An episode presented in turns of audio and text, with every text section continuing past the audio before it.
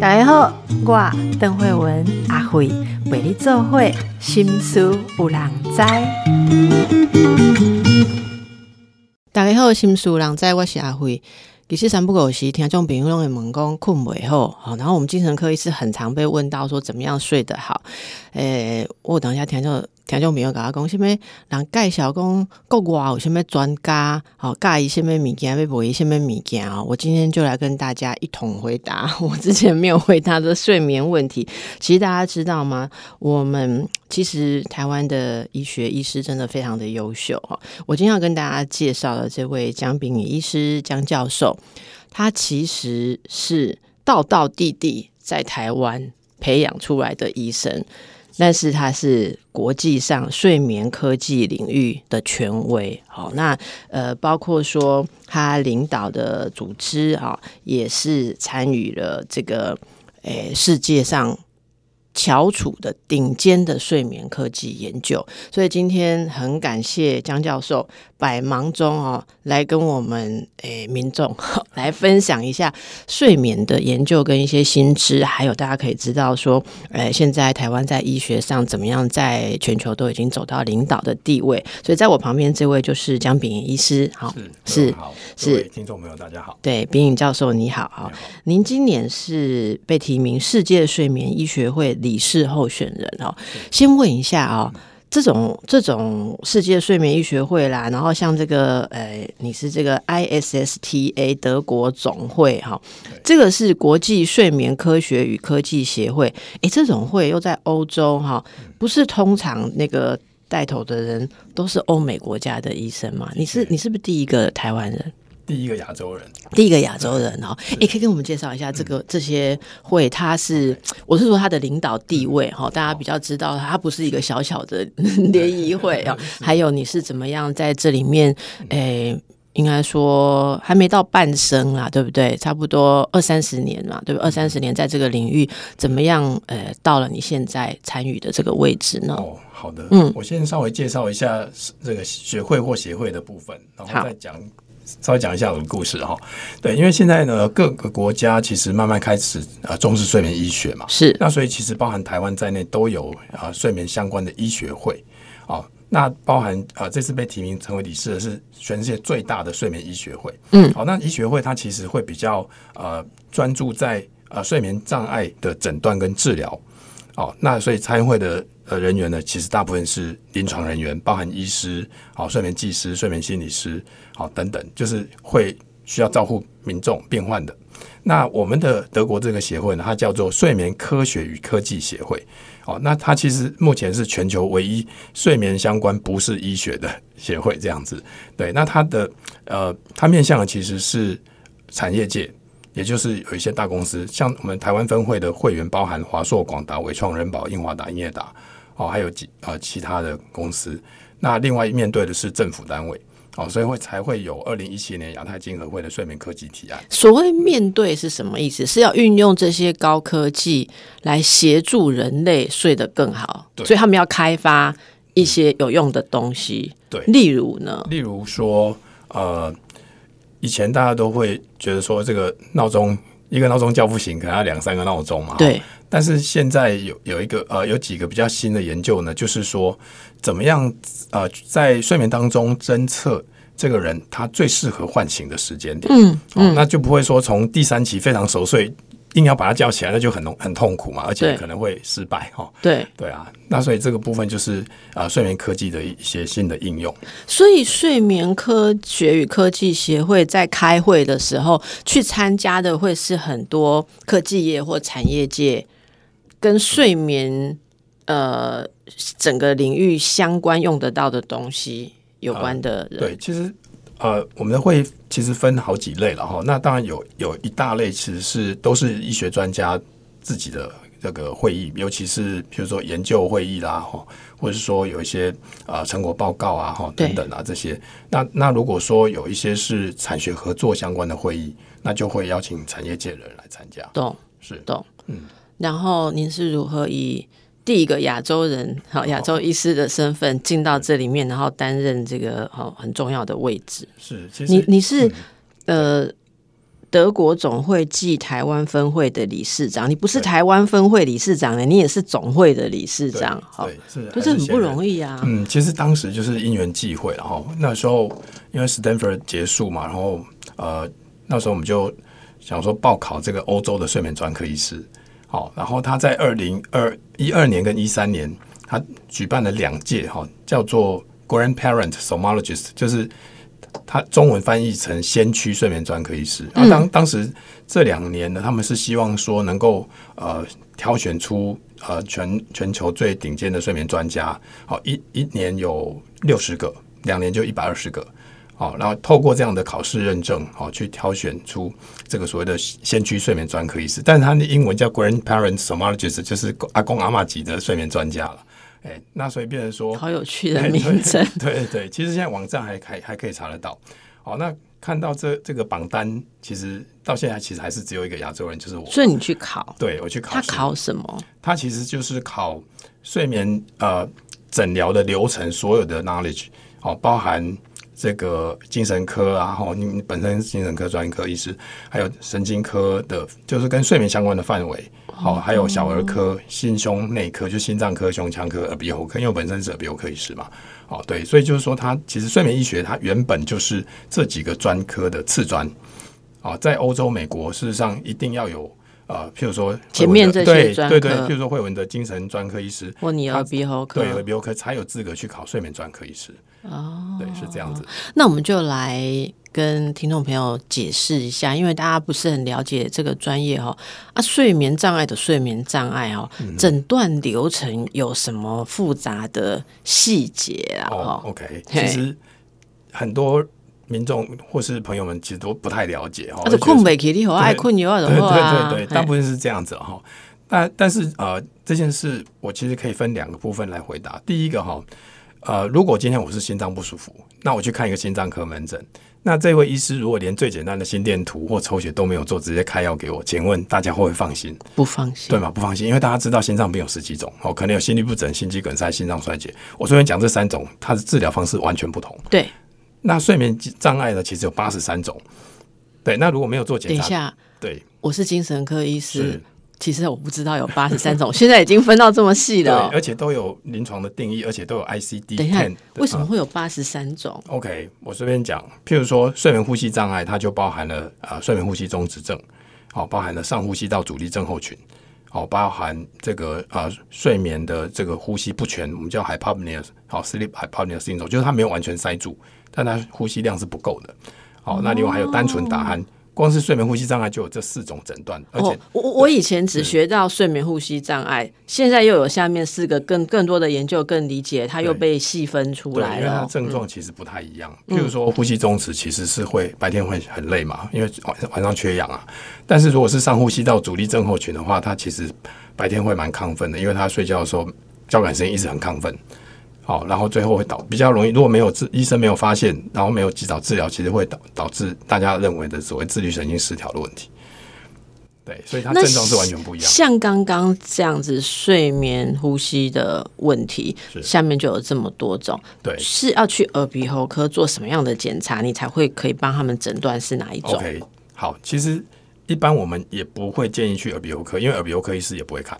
哦，因为我是受过完整耳鼻喉科医师训练的医师，我也以前我也不知道说怎么样去看这些睡睡眠呼吸障碍。对，因为耳鼻喉科在训练过程，它其实我们很熟悉的是鼻子跟喉咙嘛，哦，但耳朵也是，但是但是对于舌根骨架的部分，其实训练是比较少。哦，那也就是说，有很多病患，其实我每每天在看喉咙啊，很多病患他其实舌头边缘有一些牙齿的压痕，我们叫做舌缘齿痕。舌缘齿痕，大家。一般台湾人会讲去看中医的时候，中医讲，伊讲你身体有湿气，对不？对吧？但是耳鼻喉科医师大部分他不，他其实会视而不见啊。我只能这样讲，就是说他看得到这个牙齿舌缘齿痕，但他不会告诉病患说这个有问题。那这是什么？但是睡眠外科医师或者睡眠专科医师，我们就会知道说，这是因为舌头太厚了，长期受到牙齿压迫。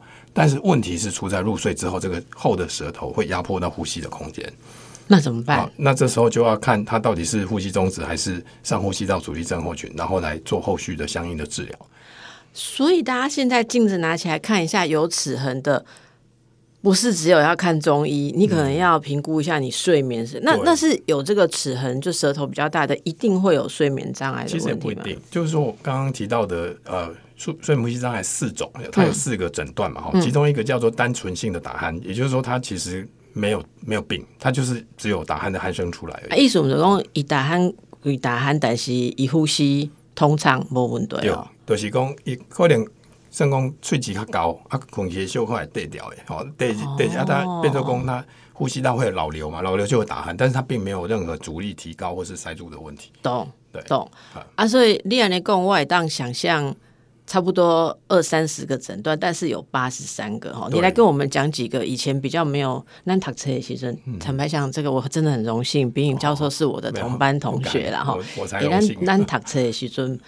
阿伯去用发现然后就是我我无读到的啦吼。这八十三种有哪些比较新鲜的，给听众朋友知道一下？也许有些人觉得说，哦，我长期的问题终于得到了曙光，这样。OK，其实很多人会有这个，就是半夜会需要起来上厕所这件事嘛。哈对对对，对啊，那半夜起来上厕所，它其实里面就可能包含两两三种不同的诊断。第一个就是因为它是症状嘛，哈，包含打呼也是症状。那症状背后它会隐藏一些疾病啊。那第一个就是它可能会就是所谓的生理时钟不稳定。哦，对，那在这个我们在呃诊断刚刚讲八十几种，因为它有一大类叫做呃睡眠相位异常 （circadian rhythm sleep disorder）。好、那他如果睡眠相相位异常的话，他变成说他该熟睡的时候他没办法熟睡。好、那别人说他就比会比较浅，那浅的话就容易醒。那第二个就是刚刚讲的睡眠呼吸中止，他如果有缺氧的话，心脏会有负担，那这时候心房分泌的抗利尿激素不会不够，尿量就会增加。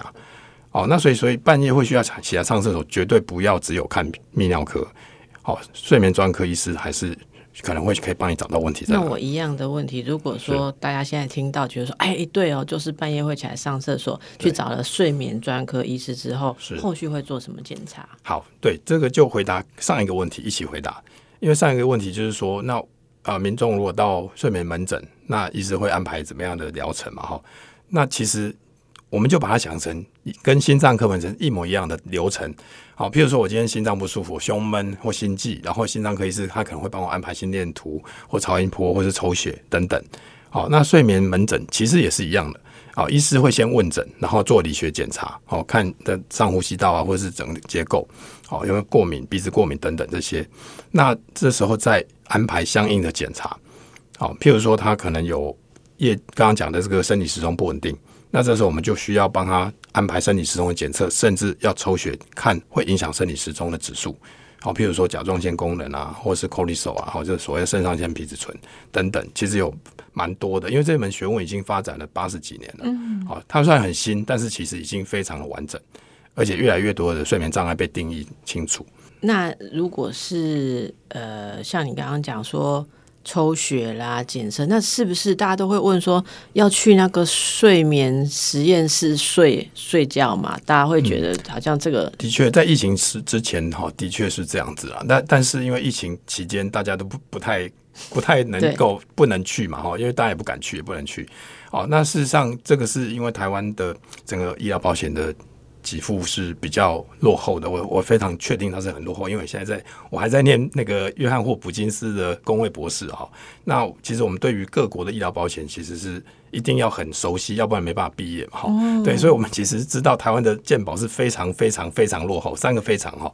对，那所以就是说，因为它是四十年来没有进步的制度了哈。那当我们用比批评健保，只是说在美国。它其实早在二零零七年，哦，国家的医疗保险就已经全面的给付居家睡眠检测，也就是说，在家里睡做睡眠检查，美国的国家医疗保险 Medicare、Medicare 是会给付的，是给付全额。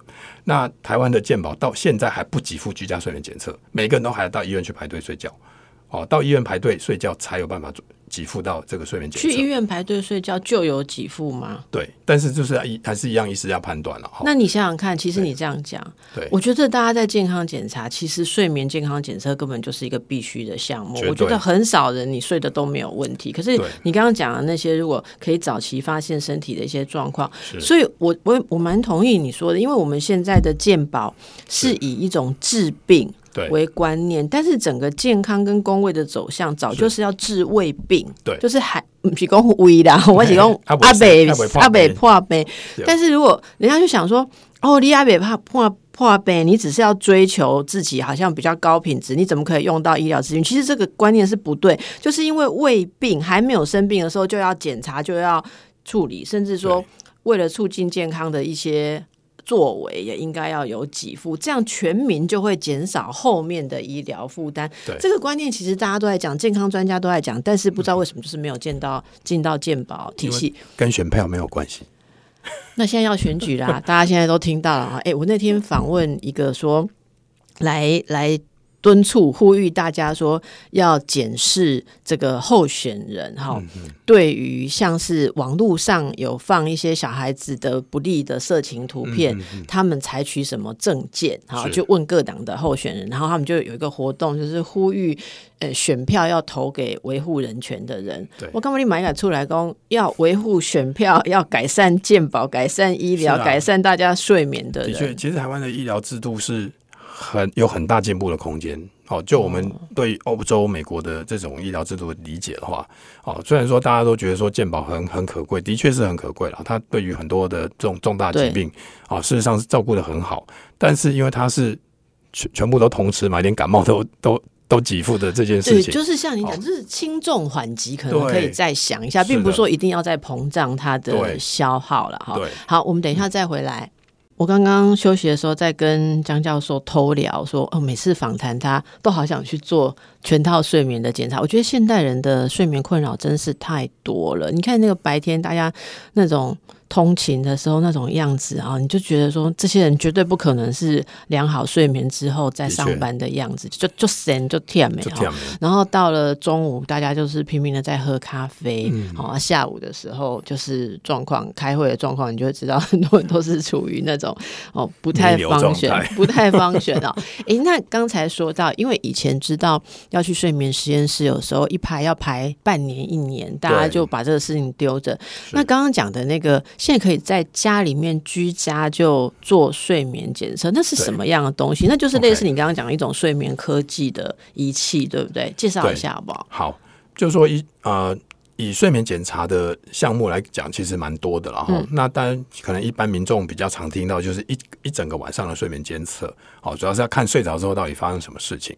对，那以前呃，就是说如果到医院去做睡眠睡眠监测的话，它其实呃，就是说第一个换环境嘛，换环境其实有很多人会睡不好，准，对不准。对，那其实就是说不，现在在家里做不只是呃简简单方便，不用排队排那么久，事实上也可以比较能够呈现他平常在家里睡觉的状况那要况。带什么东西？对，那基基本上就是说，如果是居家睡眠检测，我们其实会有啊、它有一一整套仪器，好、基本上可能是七个 channel，好、到到九个 channel 都有，哦，那大部分会比测的是它的翻身的次数，哦，还有他的呼吸的状态。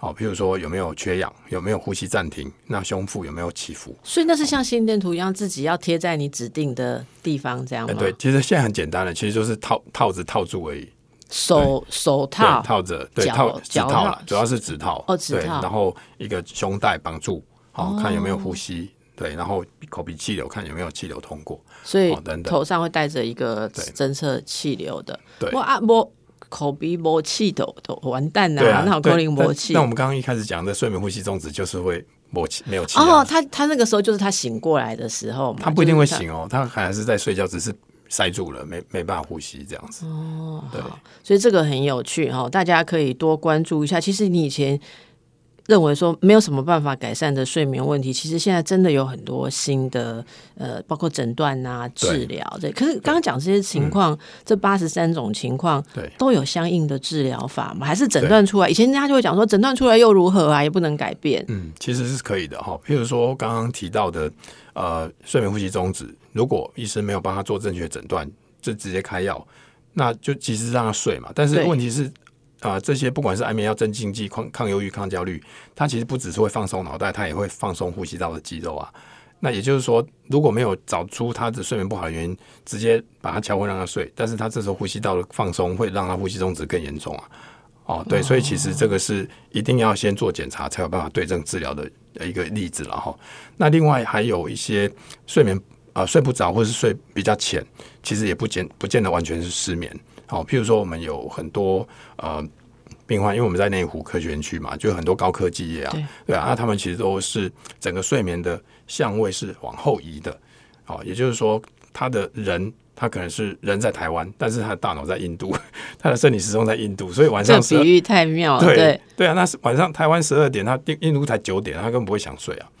哦，对啊，那但这个当然有原因啊，可能是他长期的压力、工作形态各方面啊，常熬夜啊这些，慢慢累积变成这样子。但是最后的诊断如果是这个，其实也不不是靠吃药，所以你要治疗他整个生活形态、睡眠形态，就对是对，要调整他的生理时钟。哦。大家都会想到的那些药物，其实因为我是精神科，我比较知道说，虽然你刚刚讲那些药物，大家想就是那些药物，可是你那些药物怎么吃、怎么用、怎么搭配，嗯还是在治疗上就已经很细致的不同了。那如果再加上说生活习惯啊、睡眠习惯，甚至环境的这一些治疗那就有很不同。有一个大家都很喜欢问的，就是说现在的睡眠健康食品非常的多，刚好张教授来，我们也为大家有正确的知识一样。一下，然后我一是。一个一个来问哈。哎，这大概都会讲什么？嘎巴嘎芝麻素，你会觉得这是大家可以直接吃的，还是说你你需要怎么样谨慎，或经过什么评估是？其实哈，在我们门诊啊，很多人就是因为睡不好嘛哈，所以他就外面绕了一大圈，然后一开始就是吃一些保健品，然后接下来就是去看呃加医科，或者说，但不是说加医科不好，我是说一般的社区的门诊诊所，然后看了半天，最后又又跑到医学中心看，结果最后还是吃一堆药这样子哦。对啊那当然，因为病患他其实不喜欢吃药嘛，每每家物件拢甲你讲这不是药啊，但是我很怀疑，因为对我们医生来讲，所有的东西只要有成分，它都可以当成药嘛。嗯嗯，对啊，就是看它药性的强弱嘛哈。是对啊，那其实回答慧文刚刚的问题，就是说，如果这个人他不缺芝麻素，那你去补它就没有效。那如果有缺，哦那补它当然会有帮助。啊，这种是可以测的吗？诶、其实芝麻素不是我们不是去测测芝麻素啦，因为芝麻素它有一些成分是可以合成，呃，就是会让人想睡的一些神经传导物质。那让人想睡的神神经传导物质，其实也不是只有褪黑激素。哦，但是大家都是褪黑激素朗朗上口，是因为它是全世界第一个被发表的 可以让人想睡的一个 neuroendocrine，就是在松果腺会分泌的。其实每个人脑袋就会分泌，你干嘛去补它？对 不对？对只，是说有时候是分泌量不够，那不够你补它当然有效。那或者说它分泌的时间点不对，对。可是像你刚刚讲，我们应该更关心为什么你会不够。一个正常人不会缺的东西，你为什么会不够？对以及呃，你分泌的时间为什么不对？而不是说哦，我现在不够，我去吃它。就是你身体有任何的问题，你都会想要去改善它。你怎么会觉得说只是吃一个东西就解决？对啊，那这个是就是像你刚刚说的，现在现代的检测当中，包括自己有没有缺乏褪黑激素，还是它分泌的状况不对，是有办法评估的出来有办法的。评估的。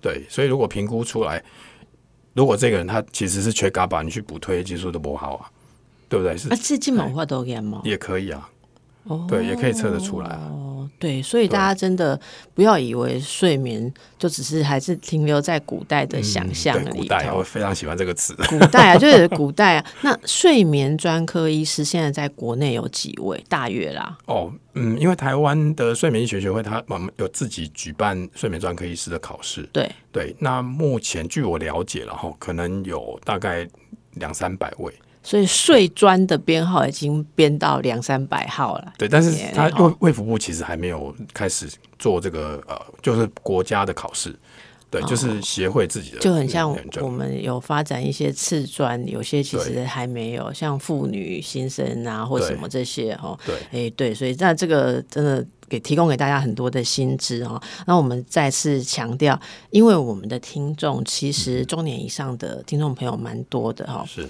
中年以上的朋友有几个特色，其中一个就是。就爱讲健康食品，所以我每次不管问到营养师、医师，就帮大家问一问哦。但 OK 我都知道你们现在流行什么，可是我们 always 所有的专家都是跟大家讲不要乱吃，对你一定要呃有一个专业的人帮你做好评估对。好，那接下来我们就要问有趣的事情了哦。那个蒋教授刚从巴西里约热内卢回来，而、不是是去参加嘉年华。不是 那时候还没嘉年华？这边的嘉年华，元月份。世界闻名的嘉年华是元月份，对。好，对。你在十月是二十十月份的时候，十月底啦，哈，去参加这个世界睡眠大会，可不可以跟我们说说这次睡眠大会有哪些，就是说像 keynote speech 啊，什么什么亮点哈，大家知道的新知这样子。OK，其实最重要的观念的改变是从传统的睡眠医学改变到从这个呃科技的角度来看睡眠健康，还有从经济面的角度来看睡眠健康。因为很多国家，其实包含台湾，睡眠医学一直没办法好好的发展，其实就是因为健保不给付，就是政府的资源没有投入到睡眠医疗的这个发展。哦，对，所以就是说，整个因为其实事实上每个国家都一样了，即便是美国的 医疗的资源已经占用 GDP 已经十七点多，快十八，哎、我们多少啊？我们才六点六啊，一半不到，三分之一，三分之一。对对，对，三分之一多一点点这样，三分之一强，对啊，所以就是说，即便是美国，它整个 GDP 放了投入大量的资源在医疗，他们还是觉得捉襟见肘，对，所以就是说，这个医疗的资源的误用，好，甚至滥用这件事情，其实是政府必须要严格检视的，嗯嗯，对，譬如说我们刚刚讲安眠药，如果说这个病患他没有做睡眠检测，不知道他到底是哪一种睡眠障碍，然后不应该随便开安眠药，。对就直接开药。第一个病患觉得说他已经被治疗了，因为是医师开药给我的。好，然后但是如果说他没有找到根本的这个睡眠障碍的原因，这个睡眠障碍它持续会存在哦。也就是说，这个药要吃多久？要吃长期的。嗯，但是这些药都是管制药，对不对？所以慧文非常清楚，都会有依赖性、成瘾性、抗药性的问题。第二个，这个病如果持续存在，它会导致的是后面的上百种的慢性病。是包含的心脏病、高血压、三高、失智、中风，甚至性功能障碍非常多。这些证据已经是超过三千多篇的 paper，才会让我们有机会去二零一七年提案亚亚太经合会的睡眠科技提案。哦，就是证据是非常强烈。那也就是说，这个其实又导入一个机会成本的概念。也就是说，我们今天这个成这个费用是花在药物，但是他的病没有被治好，他只是压症状，对不对？那机会成本就被占掉了，被这个药物所占掉了。对，对，所以这个就刚刚讲到，整个全球的目前睡眠医学的领域，其实很重视的是睡眠健康、科技跟经济这三个是未来健康照护的金三角。所以这这一次会议的时候，也是有很多这方面的新的研究被发表。对，嗯，可以跟我们分享一两个你印象比较深的这次的研究发现，或者是新的那个论述，好不好？OK，好，呃，印象比较深的就是我们台湾自己的数据，好，因为我这个是我上去讲的其中一个一个数据，就是在二零呃，我们讲二零一七年的时候，哦，健保给付的安眠药当时是七点多亿颗，然后到二零二一年的时候是十点五亿颗。好，然后到后来就因为卫福部有委托我们台湾分会办一个研讨会，在去年八月二十六号。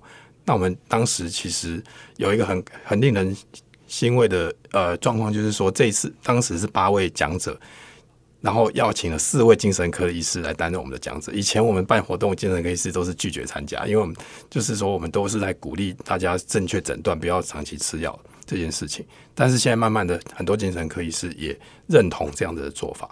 对，而且很多是大咖的，好的，这个我们大概就后续可以再聊。不过，其实这个数据，就是我们办完这个研讨会之后，在隔年，就是去年二零二二年，从二一年的十点五亿颗，二零二年又变成十一点十一点二亿颗，又变多了。所以办这个研讨会好像第一次可能力道还不够。哦，对，那这个数据其实是很惊人，因为我们发表出来之后，国外的人都瞠目结舌，因为台湾这个小岛。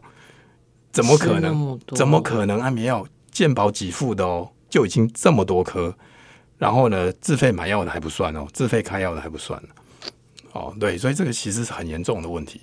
好，那其实国国卫院跟台大医学院其实呃，在十年前有发表一个数据，就是说台湾呃这个小岛呢，在呃国际上开安眠药的这个名次是排名全球第六名到第十名之间震荡，十年之中。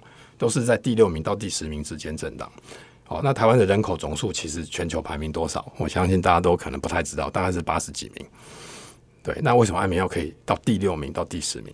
这个其实是真的是需要严正的来看待。那那冰，你怎么看？就是这是台湾人睡眠的问题盛行率比较高，还是台湾人对于安眠药的使用的那个门槛太低？嗯哦，我们有没有？我先问我们有没有比人家更容易睡不好？其实没有，没有对其实不是盛行率的问题，其实不是盛行率的问题，盛行率我们的统计其实跟欧美差不多。不是咱修超修柔，然后很多人都会讲说 啊，我们台湾人的观念比较传统啦，哈，老的也要管，小的也要管，然后社会成就啦，社会导向，然后我们以社会学来讲，就是比较趋向那种要符合呃，就是。外在的期待，所以精神科或者心理研究会有一些说，哎，我们的确有我们民情文化压力高，还有台湾的工时啊、休假日数少啊、工时长啊，哈、大概诶。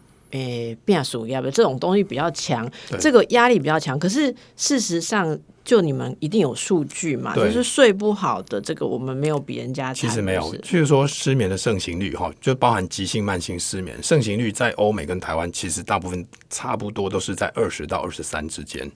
那那假设说美国人也跟我们一样睡不好，可是同样睡不好的这一群美国人，不会全部都去吃安眠药，或不会像台湾人吃那么多的安眠药。对关键在哪里？关键有是他们他们健保贵吧？是他们没健保啊。基本上台湾开药是免钱的，对讲你变还价嘛变开钱，医生嘛变开钱，所以就是欸、一就就是人跟我讲吼，我困袂好，我我顺续来摕只药啊，我哪怕坐健保，我都唔不跟念等来吼，对对对不对？是啊，好，所以这这样子就会造成一个问题。另外，是不是还有就是，其实这些安眠药不只是特定的科别开出的，你知道所有的科别的医生都开蛮多，没错没错，安眠药非常多，尤尤其很多呃，譬如说呃，同时在治疗高血压，好，然后慢迁。那他就跟医生讲说：“哎、以前，我把困压补钙后，医生就会开一个 Activon 或是 Net Zetex 给他，就是一样是慢迁哇，那就变成说刚刚讲的十一点二一颗就是这样来的。对，可压边急呢，这就是健保制度啊。所以其实一一个怎么讲，一个国家就是大家全民使用药物跟健康习惯，真的也是会受到整个观念跟制度。很密切的非常严重，哦对，所以大家一起来关注正确的一些睡眠健康的概念我们等一下再回来请教。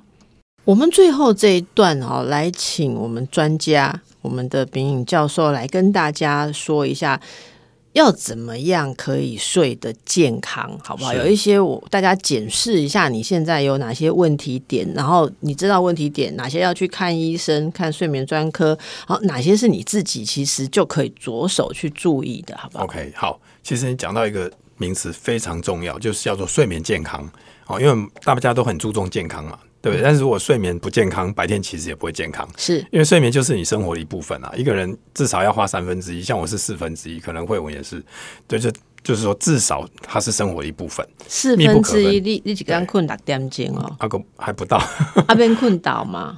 哎、没没空就没办法睡啊你睡。眠效率这么高哦哎、？对，的确，你讲到睡眠效率，等一下我们也可以，就是说睡眠健康里面其实有包含一些呃重要的这个观念了哈。第一个就是睡觉时间够不够，好，譬如说大家都最容易牺牲就是睡眠时间嘛，对吧？今天我今天跟朋友吃饭啊，哎晚聊得晚一点，牺牲就是睡眠嘛。然后啊，这个明天要报告啊，还没做完啊，好，然后也是牺牲睡眠。不然你怎样？我们很多像我们很多都是琐琐碎碎的忙一些事情，又忙小孩，忙完了可以睡觉的时候，觉得说，哎呀，终于可以划手机 终于可以做自己的事情，啊然后就对牺牲睡眠。没错，对，这是第一个叫做睡眠时间的长短。第二个是睡眠时间是不是适合？嗯，好，譬如说有些人他都是睡白天的，可能就是睡睡到中午，然后晚上就半夜就睡不着嘛，可能要到凌晨才睡，这是所谓的时间的点的部分。好，那第三个是睡眠的持续性。好，譬如说我们刚刚讲的浅眠多梦啊，哈，这些其实都是睡眠持续性不好。那第四个是自身的满意度。啊，就是说他对就是醒来的时候是不是精神饱满，还是说刚刚慧文讲的这这个那个捷运上每个人都是这样子哈，就很累的。你你困要有松快不，对啊，对啊，就是精神饱满，对，然后就觉得说，哎，通体舒畅哦，睡醒了之后，哦，这个其实是第四个睡眠健康的，哎，第四个重点。哦好，那第五个重点就是说，你的睡眠的这个整个过程，所谓睡眠品质哈，可不可以支支持你应付白天的压力？嗯，哦，这个叫 resilience，resilience 就是抗压性，哦，还有是调试性，对外界的压力的调试性，可以应付，看起来应该像是怎样？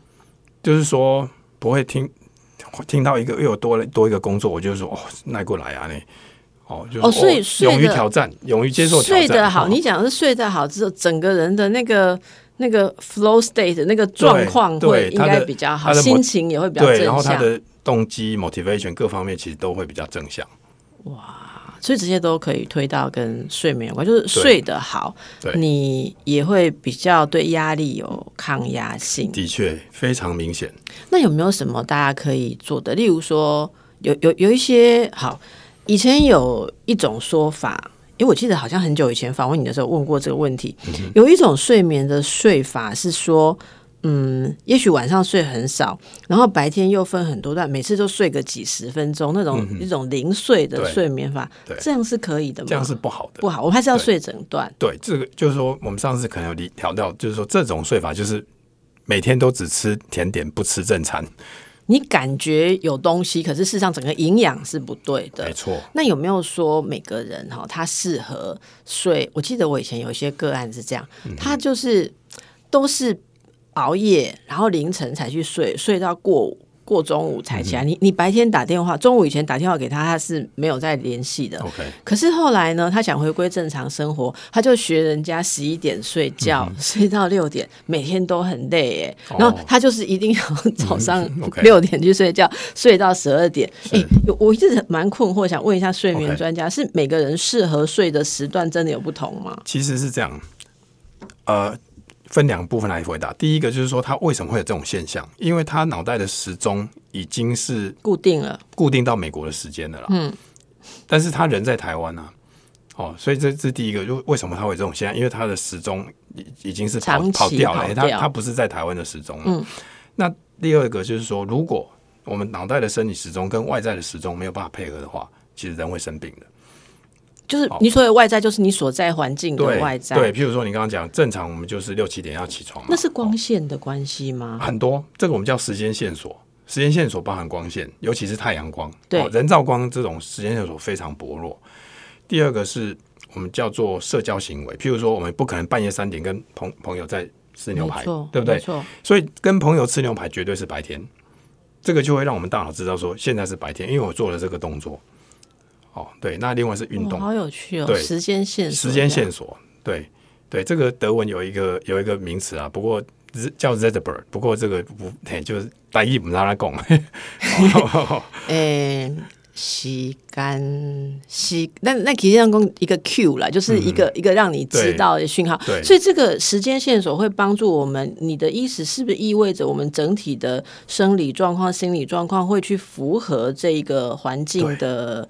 环境的时间，时间对，所以我们会调教到调教到最好的状态。因为你知道，你们睡眠医学有新的研究，你知道精神医学现在就是对于这个那个整个自律神经系统，他们会用一个名词叫做调教，把它如何调在最好的状态。所以我在想，如果你活在跟外界。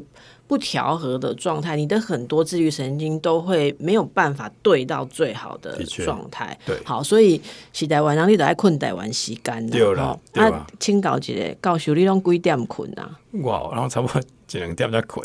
你啊，所以你嘛无讲一定 爱乖啦，在一二点都爱困。不一定啦，因为说真的，每一个人哈睡眠时间需求长短是不一样的，就好像吃饭，好，譬如说。像我是吃完两两碗饭才会饱，那可能会我吃半碗就饱了。那如果没有，你不要把我讲的那么好。我今天也吃了一碗饭。这是我们班的班花，这是哎卖网球，两个人看不起我们班，我们漂亮的很多哈。要客气。那所以如果哈，如果说真的是吃半碗饭就饱的，你每天强迫他吃两碗，一定会生病的嘛？是不是这样？对对对啊。那如果譬如说他这个人，他只要睡五个小时就够，当然不一定是每个人都这样哦。他只要睡五个小时，你每天强迫他睡八个小时，他其实一样生病的。所以这自己其实要观察嘛。以前呃，就是你也有提过说，大家要观察自己的睡眠。然后有一些人做法会说，例如说像睡眠日记啊，稍微观察记录一下。现在有一些智慧型手表，可以帮大家记录睡眠的状况，对不对？好，所以大家还是可以为自己这些东西多花一点心思。那运动对睡眠有没有帮助？绝对有帮助，但是就是说运动也有可能反效果。对，所以其实我们一直在呼吁民众哈，就是跟他们建议是说，一定要在白天做规律有效运动。好，有些人说，那我都晚上运动，因为下班就很晚了，还要吃饭，还要休息一下。这时候刚好反效果，因为运动它不只是会让身体代谢变快，它也会让核心体温上升。嗯那这两个两件事都不利于睡眠的进入跟维持啊。所以要有白天可以去运动的时间。对，好，我觉得睡眠的整个概念如果成为全民的概念，我觉得搞不好以后连全体上班时间，整个社会都要改。